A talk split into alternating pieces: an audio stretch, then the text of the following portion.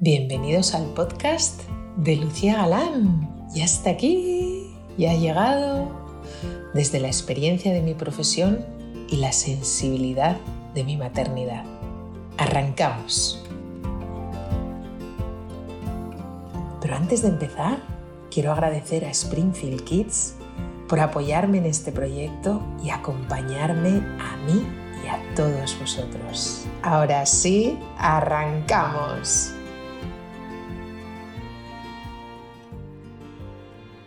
Bienvenidos al podcast de Lucía.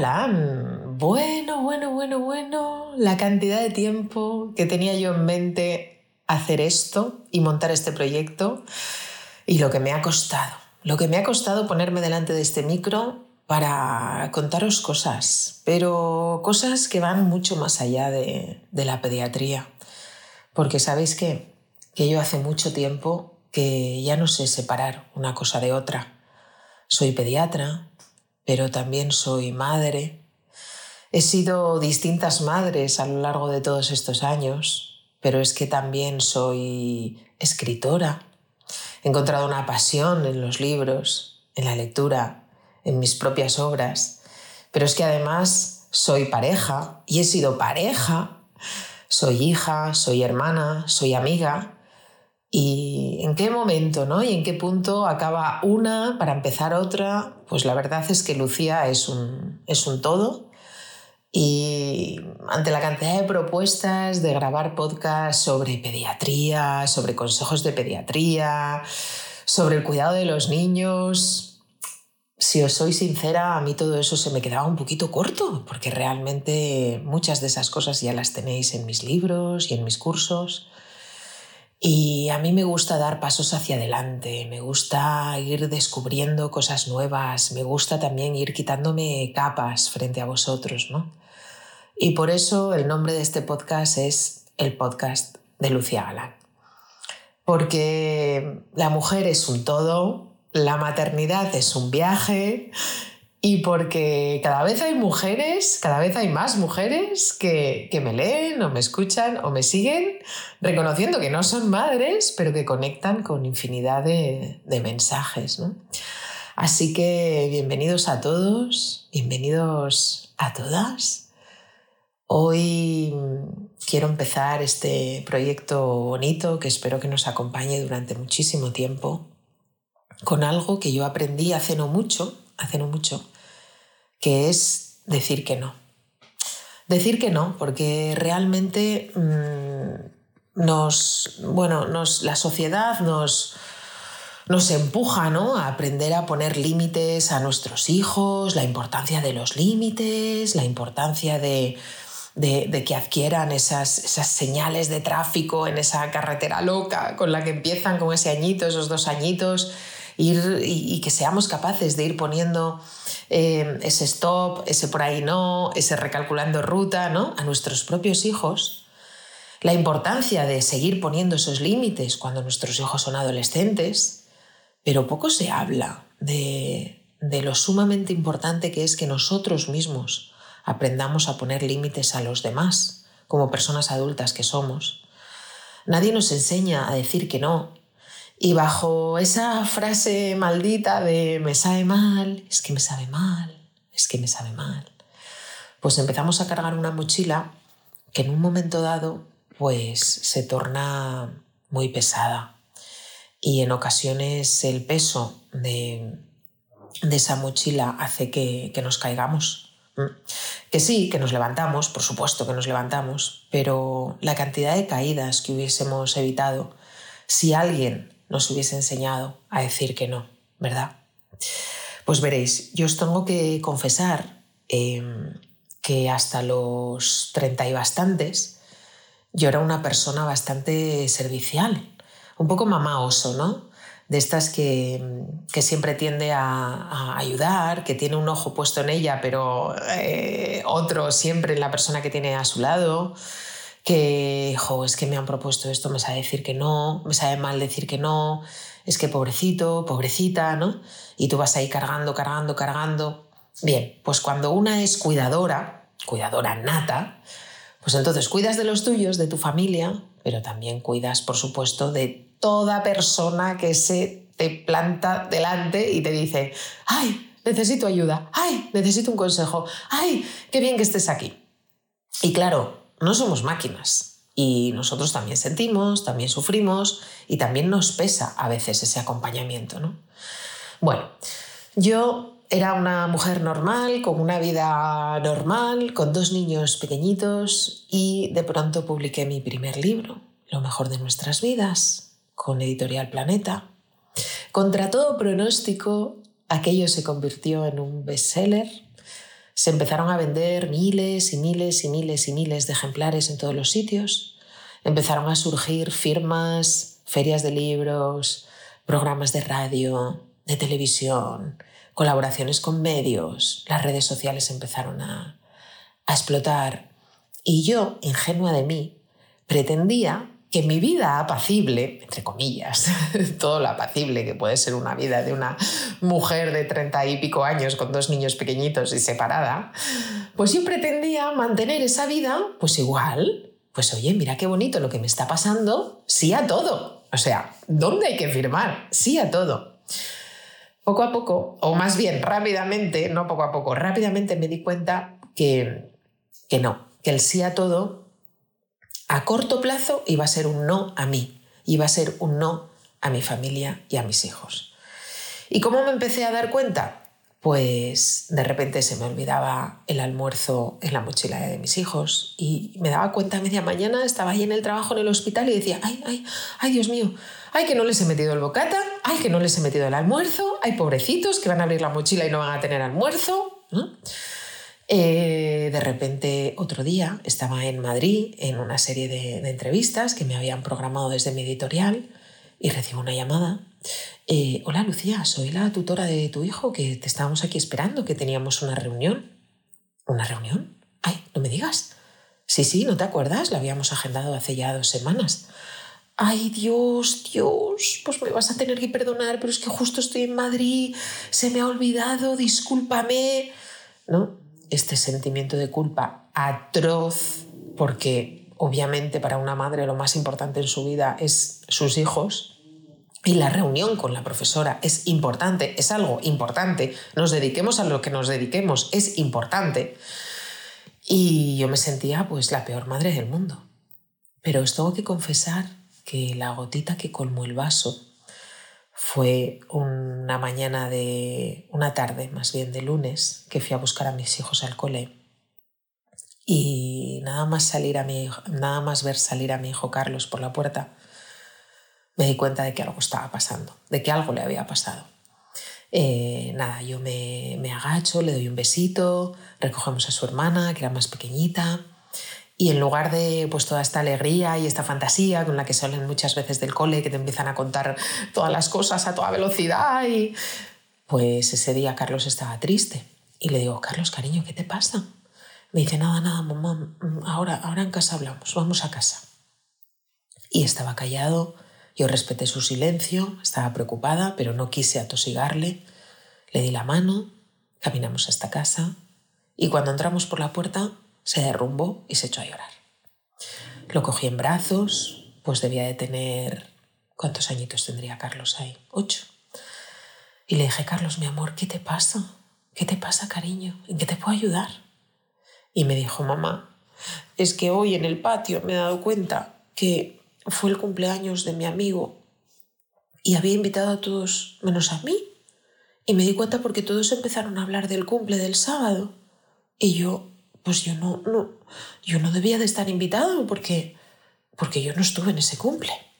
Y de repente, mirar, como, como si me cayera una losa de dos toneladas encima, recordé como dos semanas antes yo había encontrado una invitación de cumple de su amiguito en el fondo de la mochila y bueno, pues por las prisas que llevamos, eh, esa invitación pues no contesté sobre la marcha, no se lo comenté a Carlos sobre la marcha, no la puse en la nevera donde se ponen todas las cosas importantes con el imán y se quedó ahí olvidada. Carlos no la debió de ver y a mí se me olvidó. Y un día por otro, y llegó el fin de semana, nadie me lo recordó, yo misma no me acordé y hicimos los planes de fin de semana habituales en casa sin contar con este día. Bueno, obviamente eh, se lo expliqué a Carlos, le pedí perdón, eh, tuve que contener las lágrimas, ¿eh? porque, uff, la culpa, la culpa me devoraba. Y es que ahí, es que me daba igual mi éxito editorial, me daban igual, por supuesto, mis redes sociales, no era importante la guardia que tenía al día siguiente, los emails de los pacientes que tenía aún por contestar esa tarde, mi prioridad era él. Le di un beso, le pedí perdón, le hablé de, los cambios que había sufrido mi vida en, los últimos meses, me comprometí con él en que esto iba a intentar que no volviera a pasar y que, y que iba a dar pasos hacia, hacia un cambio, ¿no? hacia una adaptación en la que entrase todo, entrase mi, mi nuevo futuro como escritora, mi vida como pediatra y por supuesto mi, yo como mamá, como mamá de dos niños que me seguían necesitando y que me iban a necesitar durante muchísimos años. Bueno, creo que profundicé demasiado, Carlos, no sé si fue consciente de, de, la intensidad de esa conversación, pero a mí me ayudó, el, verbalizarlo me ayudó ¿no? a, tomar conciencia. A veces simplemente necesitamos hablarlo, contarlo verbalizarlo para, para poner esa piedra en el camino, esa primera piedra. ¿no? Parece que si no nos lo contamos, que si no se lo contamos a alguien, que si no lo escribimos, mm, se queda como un, un, bueno, la lista de tareas pendientes. Pero no, cuando se lo contamos a alguien, estamos adquiriendo un compromiso. Y para mí eso ya era importante. Eso fue un poco la gota que colmó el vaso. De hecho, recuerdo al día siguiente ir al hospital y conducir y de repente escuchar una canción que me recuerda muchísimo a, mis hijos, que es la canción de Antonio Orozco de Estoy hecha de pedacitos de ti, porque realmente mi, vida está hecha de pedacitos de, la vida de mis hijos y mi proyecto editorial y mis libros y, mis cursos y mis redes sociales y ahora este podcast está hecho con los trocitos de la vida de mis hijos y de todo lo que he aprendido a su lado, ¿no? Pues me vine abajo escuchando esa canción, tuve que parar el coche, me emocioné, me eché a llorar. Ahora lo recuerdo y aún me emociono. Y dije, Luciano, puedes con todo. Eh, hay que aprender a decir que no. Hay que aprender a poner límites.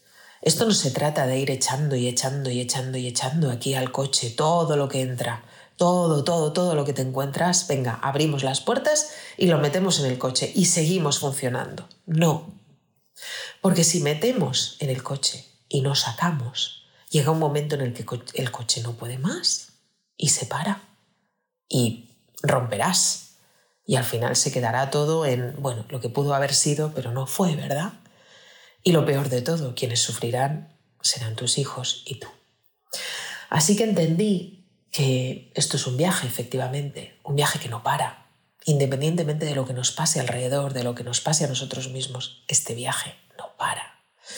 Que podemos ir metiendo cosas en este coche, pero también hay que aprender a sacar para que el viaje vaya fluido y ligero, ligerito de equipaje, para seleccionar lo que nos gusta, de lo que no, lo que necesitamos, de lo que no, de lo que no necesitamos para aprender a elegir aquellas personas que queremos que nos acompañen en este viaje y invitarles a que se vayan, aquellos que sabemos que no van a aportar o que incluso su compañía nos hace daño. Y todo eso es un aprendizaje y es difícil, es muy difícil. El límite, el límite que ponemos a las personas es el que delimita tu refugio, tu espacio seguro, esa línea que marcamos es la que nos dice, de aquí hacia adentro estoy yo y mi mundo. Y de aquí hacia afuera está el resto de la vida, que a veces será estupenda, a veces no, pero está el resto de la vida que está para vivirla. Pero ponernos límites a nosotros mismos nos ayuda a saber dónde está nuestro lugar ¿Dónde está ese, ese espacio donde nadie nos puede hacer daño? Por eso es tan importante, por eso es tan importante aprender a poner límites. Porque cuando tú pones un límite, cuando tú dices, mira, no, te estás eligiendo a ti. Te estás diciendo sí a ti misma. Y esto es poderosísimo. Porque cuando alguien te propone algo y no quieres, pero dices que sí porque te sabe mal, porque no sabes cómo decirle que no, le estás diciendo que sí a él, pero te estás diciendo que no a ti. ¿Y sabes qué pasa? Que tú eres lo primero, que tú necesitas estar bien para que todo funcione bien. Que si tú estás bien, tus hijos van a estar bien, tu relación de pareja probablemente vaya mejor, tus relaciones en el trabajo también irán mejor. Todo en general funciona mejor cuando tú estás bien, ¿verdad? Y eso pasa por aprender a decir que no. Mirad, yo en los momentos de, crisis, cuando, cuando me vengo, no que me vengo abajo, pero, pero sí que hay momentos en los que, bueno, dices, a ver, es momento de parar el coche y decidir qué voy a sacar del coche, porque esto está empezando a tranquear y las cosas empiezan a no fluir. Yo hay tres preguntas que me hago y que me han ayudado muchísimo en este viaje y que incluso he enseñado a mis hijos hacerse estas tres preguntas cuando ellos mismos están en un, en un momento complicado, que son, ¿qué necesito para estar mejor? ¿Cuál es la manera de conseguirlo? ¿Estoy en el camino? Yo creo que estas tres preguntas son reveladoras. ¿no? Yo en ese momento en el, que, en el que paré el coche de camino al hospital, que me venía abajo escuchando esa canción, y me daba cuenta de la cantidad de almuerzos que se me habían olvidado, de la reunión del cole a la que no había asistido, del cumple al que Carlos no pudo ir porque a mí se me olvidó esa notita. Dije, a ver, Lucía, ¿qué necesitas para estar mejor? Pues mirar, yo en ese momento lo que necesitaba era tiempo, porque yo había decidido decir que sí a este nuevo proyecto editorial, pero no había contado con que eso iba a requerir de mucho tiempo. Así que, ¿qué necesito para estar mejor? En aquel momento hace casi 10 años dije, pues yo necesito dejar de hacer guardias, porque las guardias me consumen muchísimo tiempo, muchísima energía, muchísimo cansancio. Necesito tiempo, ¿vale? Segunda pregunta, ¿cuál es la manera de conseguirlo? Bueno, pues yo estaba ahí en esa gasolinera parada y digo, pues voy a hablar con mi jefe. Venga, hoy le voy a escribir un email y le voy a decir que necesito hablar con él de un tema importante, porque esto es un tema para para hablarlo cara a cara, no es un tema para hablarlo en el pasillo a prisa y corriendo con una llamada, que a veces queremos solucionar las cosas rápidamente y todo también necesita su tiempo. Voy a escribirle un email, a ver qué día le puedo pillar mm, en buen momento para plantearle esto e intentar quitarme las guardias o al menos reducirlas. Tercera pregunta, ¿estoy en el camino? Pues en ese momento me dije sí, estoy en el camino. Mm, ahora mismo no encuentro tiempo para seguir dando pasos con mi proyecto editorial. Pero sin duda, si hablo con mi jefe, consigo quitarme las guardias, voy a conseguir mucho más tiempo, estoy en el camino de conseguir estar mejor. Esto me ha ayudado tremendamente y os puedo asegurar que estas tres preguntas me las hago periódicamente porque la vida es cambio y porque nos pasan muchas cosas. Y no solamente me las hago yo, sino cuando veo a mis hijos que están en un momento de crisis personal con sus amigos, con sus amigas, en el colegio, con cosas que les hayan pasado, me siento con ellos y les digo, cariño, ¿qué necesitas para estar mejor? Porque aquí no se trata de decirles tienes que, debes que, yo en tu lugar haría. No, no, no, no, no, no. Se trata de que ellos encuentren también las respuestas, ¿no? ¿Qué necesitas para estar mejor, mi amor? ¿Y cuál crees tú que es la manera de conseguirlo? ¿Crees que estás en el camino? os sorprenderán sus respuestas. Os sorprenderán. Yo es algo que he puesto en, marcha desde que tenían, pues yo creo que ocho añitos Carlos y seis mi hija Coadonga. Y las respuestas han ido madurando con el paso de los años, obviamente, pero desde muy pequeñitos ellos son capaces de dar respuesta. Pues hubo un momento que Carlos en el cole había un niño pues con el que chocaba, no le hacía sentirse a gusto, estaba agobiado y tenía ocho años. Y, él me lo decía, ¿no? Decía, mamá, es que fulanito, es que me, me, pincha todo el rato en clase y, me molesta y, estoy incómodo. Y entonces ahí me senté con él y le dije, mi amor, ¿qué necesitas para estar mejor? Y me dijo, pues necesito pues que no esté sentado al lado de mi mesa, es que encima nos han puesto juntos. Digo, vale. ¿Y cuál crees que es la manera de conseguirlo? Y me dijo, pues a ver, mm, ¿qué te parece si hablamos con la profe y se lo contamos? Y le digo, pues me parece una buena idea. Y Carlos, corazón, ¿crees que estamos en el camino de conseguir que este niño no te moleste tanto? Y me dijo, pues hombre, a ver, si hablamos con la profe y nos separa las mesas o me pone a mí delante y a él detrás, pues yo creo que lo podríamos arreglar. Pues fantástico. O sea, genial. Y así vamos avanzando. Nuestros hijos van a ir creciendo, los, los problemas van a ser cada vez más complejos, pero la solución pasa porque ellos también se sienten, ¿no? Y piensen dónde está el camino. Porque a veces lo que nosotros vemos es inalcanzable para ellos. Y la solución va a ser mucho más fácil llevarla a cabo si sale de ellos mismos. Ahora en plena adolescencia estas conversaciones yo las tengo mucho con, con mis dos hijos, ambos en plena adolescencia. Es muy importante que ellos también tengan esa sensación y esa certeza de que la mayor parte de las soluciones están en ellos están en ellos mismos y que nosotros somos esa linterna que ilumina el camino, pero no somos el camino, no somos la solución. Nosotros estamos aquí para encender esas lamparitas cuando todo es oscuridad o para encender ese foco que les dice, mirad, ahí tenéis esa puerta y esa otra y esa otra. O incluso ese faro, ¿no? En mitad de, de las tinieblas, cuando ellos ya navegan solos y de repente están ahí en mitad de un océano y no encuentran salida y ¡pum! Se les enciende esa luz que somos nosotros ya, ese faro en la distancia. Esa es la luz. Esa, eso es a lo que yo aspiro ser siempre en la vida de mis hijos, la luz que les ilumina. Pero también quiero y he intentado y he pretendido que la solución la plantee en ellos y salga de ellos. Mirad, hay muchas veces que nos plantean cosas en nuestro día a día que, pues que no nos apetecen o directamente sabemos que, no, que no nos encaja y no sabemos cómo decir que no. Bueno, pues oye, trabajemos la asertividad. ¿Qué es la asertividad? La asertividad es decir lo que uno piensa sin herir los sentimientos de los demás. Te lo agradezco, pero no. Yo cada vez que digo esto me acuerdo de la canción de Alejandro Sanz. Te lo agradezco, pero no. Te lo agradezco, mira niña, pero no. De verdad que, me viene a la cabeza, ¿eh? El, Oye, Lucía, que hemos pensado que, estamos poniendo en marcha este proyecto y es que tú eres la persona adecuada, de verdad. Es que es genial, es que te vendría como, como anillo al dedo. Y, de repente, te escriben un email con un proyectazo que sí, que tiene muy buena pinta, pero tienes que ir a Madrid no sé cuántos días, tienes que dedicarle muchas semanas de trabajo. Mira, te lo agradezco, pero no.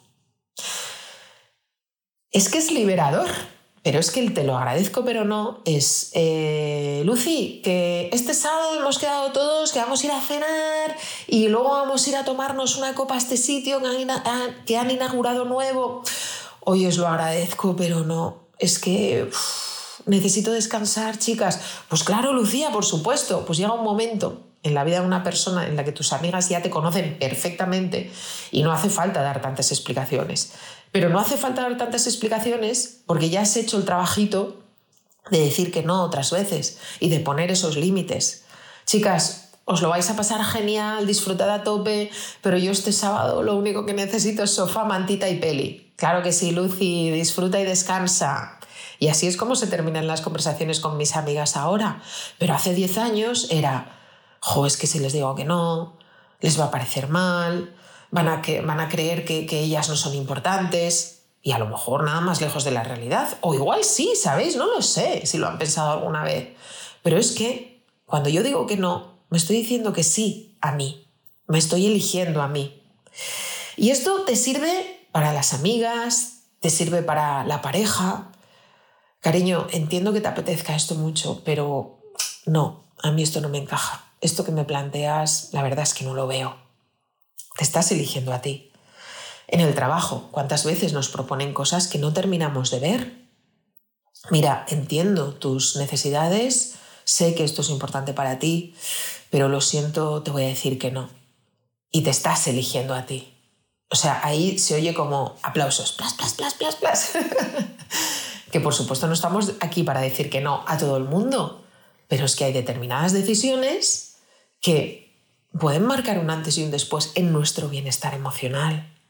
Y esto es tan importante, es tan importante aprender a decir que no ya, mm, no te voy a decir sin despeinarte, porque siempre ¿no? a las que somos así muy empáticas nos da ahí como cierta mm, rampilla cada vez que decimos que no, es como hay un pequeño, una pequeña descarga. Pero yo ahora ya he aprendido a decirlo sonriendo. Te lo agradezco, pero no. Y mi Alejandro Sanz está ahí sonando, todo, todo, todo, todo. Pero eh, el no también es importante con nuestros hijos cuando nos plantean una y otra vez lo mismo. Y nos plantean, pues yo qué sé, desde que son pequeñitos y quiero el helado, quiero el helado, quiero el helado, quiero el helado, quiero el helado, hasta que se van haciendo mayores y me dicen es que quiero hacer fútbol, quiero hacer tenis, quiero hacer ajedrez y quiero además que me lleves todos los fines de semana todos los cumpleaños del mundo mundial a los que me invitan. O cuando son adolescentes y de repente te dicen es que quiero una moto, quiero una moto, quiero una moto, quiero una moto. O sea, el no es algo que forma parte de nuestra vida y forma parte de la crianza con nuestros hijos. Y si no entendemos esto, os digo de verdad que vamos a tener un problema serio. ¿eh? Que siempre os digo que la adolescencia es ir recogiendo lo que hemos ido sembrando. Y aún habiendo sembrado la mar de bien, a veces la flor sale pocha. y esto es así.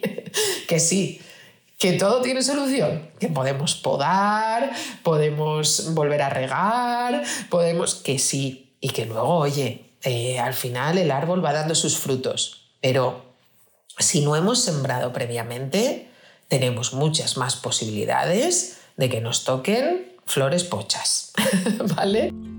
¿Aún no conoces el famoso método Kuman? Descubre la mejor solución para que tus hijos dominen las mates, la lectura y el inglés. Ayúdales a sacar todo su potencial y despertar su entusiasmo por aprender. Ahora también en formato digital con Kuman Connect. Localiza tu centro más cercano y encuentra toda la información en kumon.es. Ah, y aprovecha que les hacen una prueba de nivel gratis.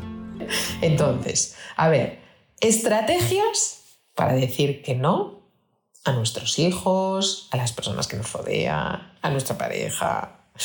Venga, vamos a focalizarnos ahora, por ejemplo, en el adolescente que quiere la moto. Mm, vale. Técnica disco rayado.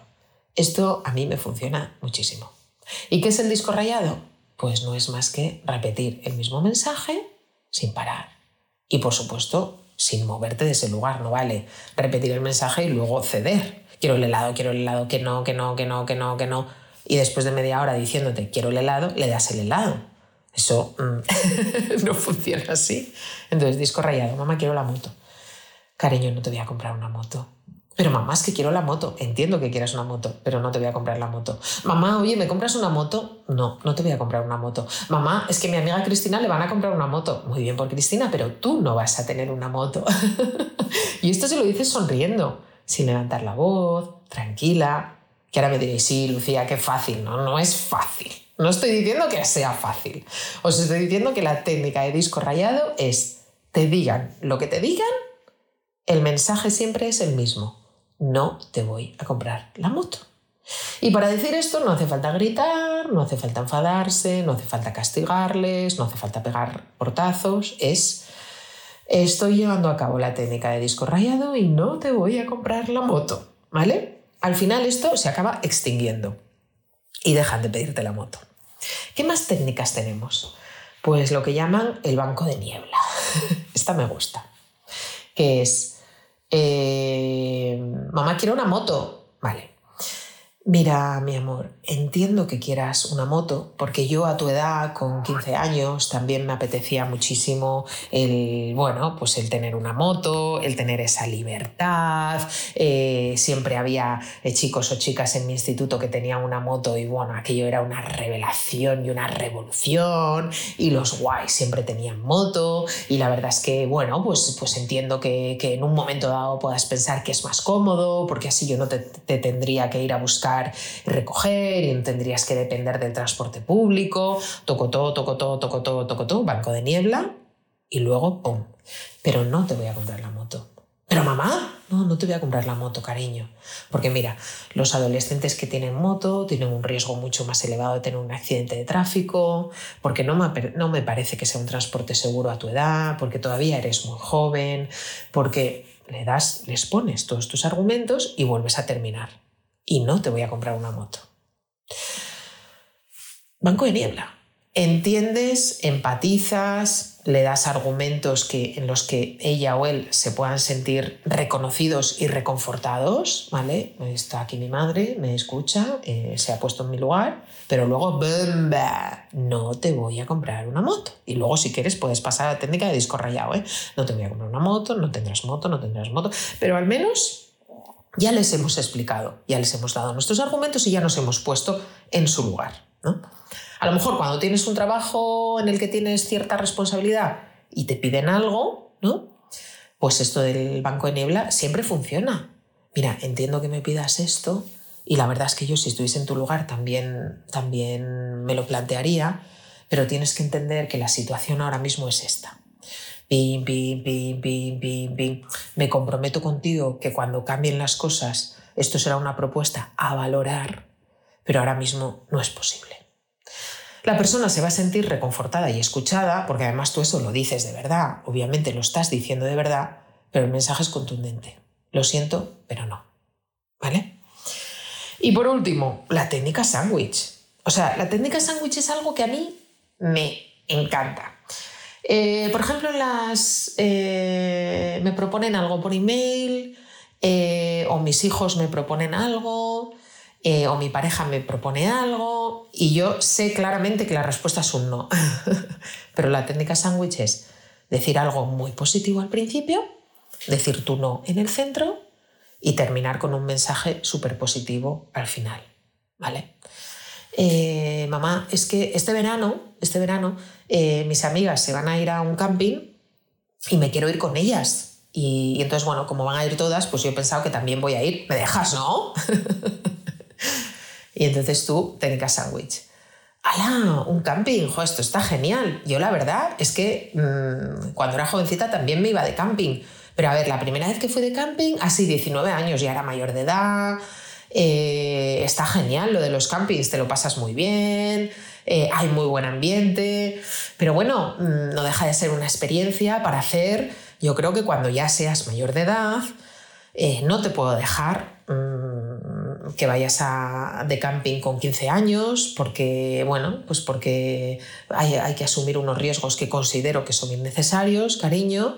De todos modos, mira, me encanta que me lo propongas, porque la verdad es que lo que más me flipa de ti, cariño, es la cantidad de ideas que tienes. Siempre estás planeando. Tienes unas amigas increíbles. Te lo pasas genial con ellas. Me encanta tu amiga Cristina, me encanta tu amiga Lisa, Olivia. Cada vez que vienen, joder, de verdad, es que son un encanto. Mira, ¿qué te parece si, si, no sé, las invitamos a merendar el fin de semana que viene y luego nosotros nos vamos por ahí y os quedáis aquí en casa viendo una peli, ¿vale?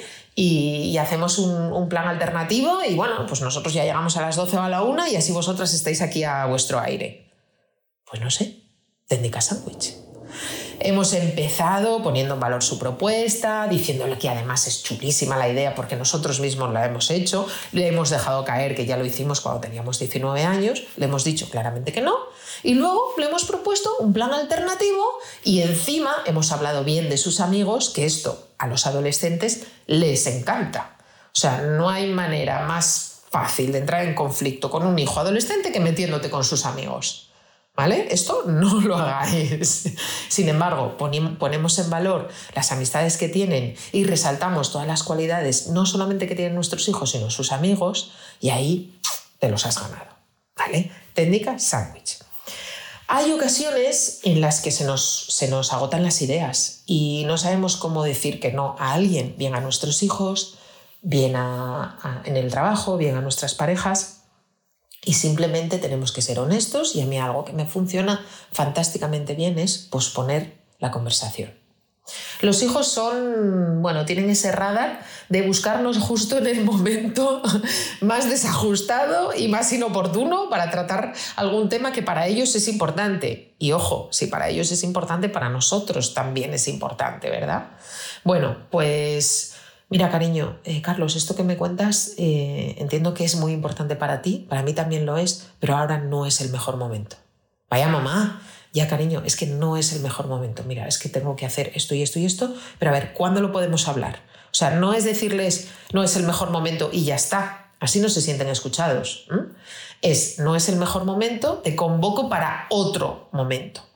Esta noche a las 8, por ejemplo, que ya he terminado todo y, nos, lo podemos hablar tranquilamente, no, a las 8 no puedo, que tengo entreno. Vale, a las 9, cuando te recoja, nos tomamos un, un algo ahí en la terraza y lo hablamos, vale, genial pues fenomenal. O en el trabajo, a veces te pillan con cosas que no es el mejor momento y precipitarte a lo mejor te, lleva a decir cosas mm, inapropiadas o desajustadas. Eh, mira, esto entiendo que es importante, pero ahora mismo me pillas en un mal momento. ¿Te importa que lo hablemos mañana de 2 a 3 que justo tengo un hueco? Ah, genial, oye, muchísimas gracias, ¿eh, Lucia. Pues fenomenal. O cuando son pequeñitos, nos plantean preguntas ojo, que nos pillan totalmente por sorpresa y que no sabemos cómo, cómo, cómo abordar o cómo contestar. ¿De dónde vienen los niños, mamá? ¿Esto, esto de hacer el amor qué es? Me preguntó a mí una vez mi hija, con no sé cuántos años tendría, pero era súper pequeña. Bueno, pues si, si, en ese momento te quedas en, en blanco, eh, pues mira, cariño, ¿me pillas a mí ahora aquí un poco desprevenida? Déjame un momentín que vaya a tirar la basura, ¿vale? Y ahora vengo y lo hablamos, ¿vale, mami? A tu niño le da igual cuando lo habléis. Para tu niño lo importante es que se sienta escuchado, que sienta que recoges esa demanda y que te ocupas de ella. Y que te ocupas de ella. No es capa sobre capa y no vuelvo a hablar de esto. No, no, no, no, no, no. En el momento en el que pospones una conversación ya te estás comprometiendo para hablar de ella. Bueno, en las relaciones de pareja esto habréis pasado por ello mil veces, ¿no? Cuando estás metido en un bucle y ves que nada de lo que vas a decir va a construir, una retirada a tiempo es una victoria. Mira, cariño, eh, me estoy poniendo demasiado nerviosa, prefiero que cortemos aquí la conversación y que la retomemos en otro momento. Eso siempre es bien. Eso siempre es una victoria. ¿Vale? Pues con nuestros hijos exactamente igual. Para los conflictos hay un recurso que a mí me encanta tanto para aprender a decir que no como para solucionar un conflicto, que son las cartas, el poder de las cartas. Mirad, yo siempre que he tenido un problema con, mis dos hijos, siempre les he dicho, vale, ahora eh, después de lo que ha pasado vais a ir a vuestra habitación, pero no con ese tono de castigo te vas a tu habitación y no puedes salir, sino os vais a ir cada uno a vuestra habitación y vais a escribir una carta de lo que ha pasado. Esto es algo que he empezado a hacer, pero casi desde que empezaban a escribir. Y os confieso que tengo una carpeta donde guardo todas las cartas. Todas. Entonces ellos se iban ahí a la habitación, refunfuñando ahí, pero empezaban, porque claro, porque tú me dijiste, porque yo, porque tal. Y era impresionante cómo ellos iban haciendo su pequeño análisis de la situación y cómo todo terminaba en un perdón. Pero ojo, que ellos escribían la carta y yo también escribía una carta. Y esto es algo que os animo a hacer si vuestros hijos son pequeños. Al ratito salíamos de la habitación, nos íbamos a la cocina y nos leíamos las cartas. ¿Sabéis qué bonito eso? Descubrir cómo ellos eran capaces de mm, intentar eh, hacer una evaluación, aunque fuese ligera o superficial, de lo que ellos habían vivido, cómo eran capaces de verbalizar su malestar o su enfado o su ira y cómo terminábamos con un perdón, con un vamos a intentar que esto no vuelva a suceder.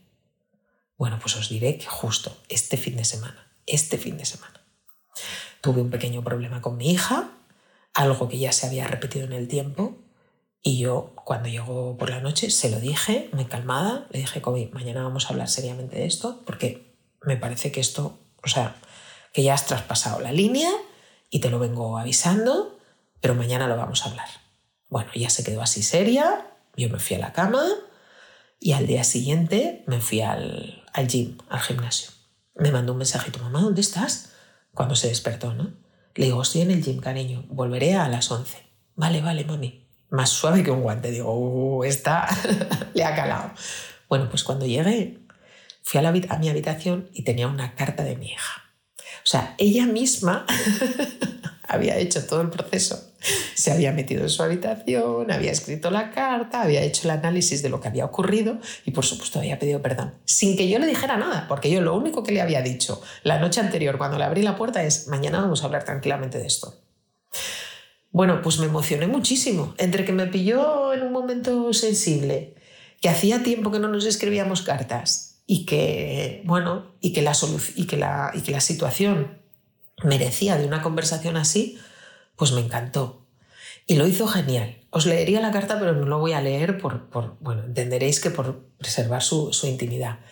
Pero la tía es que lo hace requete bien, porque empieza con, con, con su técnica sándwich que he hecho yo con ella toda su vida empieza diciéndome lo maravillosa que soy, eh, mamá, eh, siempre puedo contar contigo, te puedo contar cualquier cosa, la verdad es que eres una madre increíble, ta, ta, ta, Luego me hace su petición y luego termina. Por favor, cuando termines de leer esta carta, vente a mi habitación y nos damos un abracito. Y yo cogí la carta y digo, ¡joder, qué tía! ¿Cómo lo ha hecho? Que jamás le he explicado yo lo que es una técnica sándwich, pero al final, pues el que siembra, pues mira, recoge.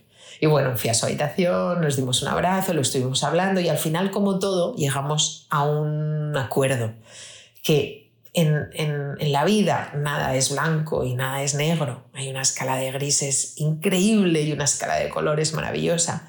Y yo creo que el secreto también radica en encontrar esos colores, pues que unas veces sean más grises, otras veces sean más rositas, otras veces sean más verdes, otras veces sean más amarillos, pero casi nunca uno tiene la razón absoluta y el secreto está en encontrar ¿no? esos puntos en común y en seguir avanzando y en seguir construyendo.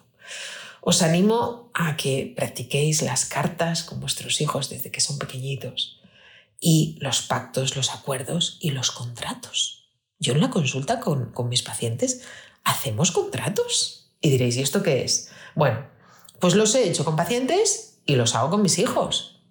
Por ejemplo, en el gran libro tenéis algunos ejemplos. Y en, lo mejor de nuestras vidas, justo con el primer libro con el que hemos empezado el capítulo de hoy, ese, primer libro que me catapultó, ahí os cuento un montón de trucos de, educación emocional que yo he puesto en marcha con mis hijos.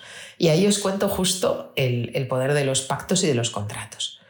Pues, mm, por ejemplo, cuando les vais a dar su primer móvil, eh, a la hora de los deberes, en los niños en los que hay un enfrentamiento importante porque no quieren, no quieren, no quieren, no quieren. Eh, los adolescentes que empiezan a salir por la tarde o por la noche.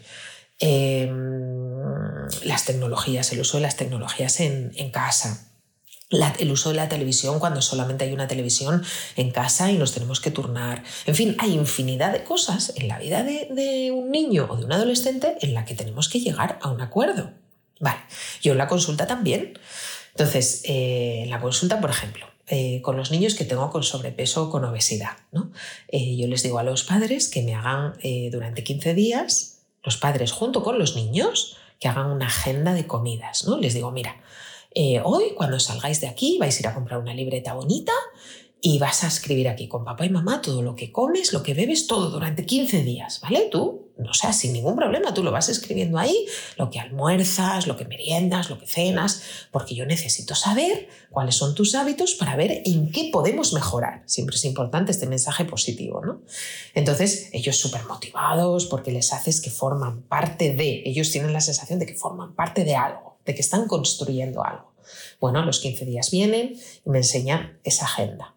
Yo, viendo sus hábitos, sé lo que podemos modificar, ¿no? Pues efectivamente los almuerzos en el cole se pueden cambiar, los desayunos también, eh, come poca fruta o come poca verdura, o las legumbres ni las huele, o toma demasiado en fin, que la información es poder. Y entonces hago un contrato con ellos. Entonces, si comen poca fruta, les digo, mmm, aquí hay poca fruta, venga, vamos a ver, ¿qué frutas te gustan? Y entonces empiezan a decir, ¿no? Entonces yo apunto. ¿Y qué verduras te gustan? Y yo apunto. Venga, pues entonces vamos a llegar a un pacto. ¿Qué te parece si eh, durante una semana, eh, durante todas las semanas comes al menos una manzana, un plátano, ya hacemos ahí acuerdos. ¿Y qué te parece si las galletas que te tomas ahora todos los días en el desayuno, pues en lugar de todos los días va a ser solo eh, tal día la semana y en vez de ser 10 van a ser 3, tal. Pues no, 3 no, 4 y en vez de un día cada 15 días, cada 7 días, venga, vale, ¿no? Entonces vamos poniendo a él sus condiciones, yo mis condiciones y les hago firmar el contrato y firman los papás como testigos, firmo yo y firman los niños y los papás se comprometen a tener el frutero siempre con fruta. Escúchame, Antonio, y si los papás no compran fruta, me lo tienes que decir, porque esto está escrito en el contrato. Sí, sí, ponlo, ponlo, Lucía. Pon que el frutero esté siempre lleno de fruta y que siempre haya uvas, que son las que me gustan. Bueno, pues al final se trata de hacer un acuerdo entre todas las partes y firmarlo y comprometernos. Y cada X tiempo revisarlo a ver si se está cumpliendo. Bueno, pues yo esto es algo que he hecho eh, con, con, el primer móvil cuando les di un móvil y les puse ahí mis condiciones con el móvil, que esto os lo cuento en el gran libro. ¿No? Y entonces ellos, pues esta sí, esta no, vale, esta no te parece bien. Entonces, ¿cómo lo podemos modificar? Pues mejor lo cojo de tal hora a tal hora, venga, vale, tal. Y cuando ya estamos de acuerdo las dos partes en todos los puntos, lo firmamos y nos comprometemos. La hora de los deberes también, eh, las salidas eh, nocturnas. Eh, mi hija cuando me pidió un piercing, pues yo le puse ahí unas condiciones para hacerse el piercing, para cuidar el piercing y aparte mm, unos extras que yo aproveché para pedirle y que si no se lo iba a quitar. Bueno, pues todo eso, o sea, me gustaría que vierais mi, cartita, mi, carpeta de contratos. No es que tenga muchos, pero me gusta verlos y me gusta revisarlos de vez en cuando. Ahora ya son más mayores y nos reímos con los contratos, pero os sorprenderíais como siendo tan pequeñitos, ellos asumen esa responsabilidad de que tienen un compromiso con alguien. ¿Vale? Así que, em, importante, cuando decimos que no, nos estamos diciendo que sí a nosotros. Cuando decimos que no a nuestros hijos, conviene decirles el por qué, empatizar con sus emociones y con su situación vital en ese momento en el que nos están haciendo esa petición, pero dejar muy claro nuestra postura. ¿Vale? Importante tener claros que cuando ponemos los límites a los demás, a otras personas, a otros adultos, nos estamos eligiendo a nosotros y estamos marcando esa línea, esa línea que delimita nuestro espacio seguro, nuestro refugio del resto del mundo, que sabemos que de la línea hacia adentro solo estamos nosotros y las personas que sabemos que no nos van a hacer daño. Y eso es valiosísimo porque de vez en cuando tenemos que correr, correr, correr para refugiarnos y estar con nuestras personas refugio de las que siempre os hablo. Y cuando nos sentimos más fuertes, más poderosas y más capaces, pues traspasamos esa línea y exploramos y a veces ponemos otros límites que van un poquito más allá. Pero tener claras cuáles son nuestras líneas rojas es fundamental para llevar una vida plena y para llevar una vida feliz. Cuando vas eh, dando pasos en este camino y vas aprendiendo a poner esos límites y enseñas a tus hijos también a poner límites, hay veces en los que te das cuenta de que mm, pues la vida no es como la habías imaginado, que muchas veces todo pasa por aprender a improvisar, que por mucho que nosotros imaginemos, luego surgen otras cosas, surgen otras personas, otras oportunidades y también otras decepciones, que no todos podemos con todo, que aun teniendo las ideas súper claras, a veces nos equivocamos y es normal y es natural y forma parte del ser humano, que no te debes de culpabilizar por equivocarte. No, somos humanos, todos cometemos errores, que lo importante en la educación y en la crianza de nuestros hijos no es tanto el error, sino qué haces para solucionarlo. Lo importante no es los gritos que le has pegado esta tarde, la, ida de olla que has tenido con fulanito. Lo importante es qué vas a hacer para intentar enmendarlo, ¿no? Tu hijo no aprende de los cuatro gritos que le has dado. Tu hijo aprende de, cariño, lo siento, he perdido los nervios, esto voy a intentar que no vuelva a suceder ¿Me perdonas? Empezamos de cero y palmadita en la espalda y abracito. Ahí es donde está el verdadero aprendizaje. ¿Qué haces para intentar solucionar algo cuando sin darnos cuenta hemos hecho, hemos llegado a una situación en la que, a la que no queríamos llegar?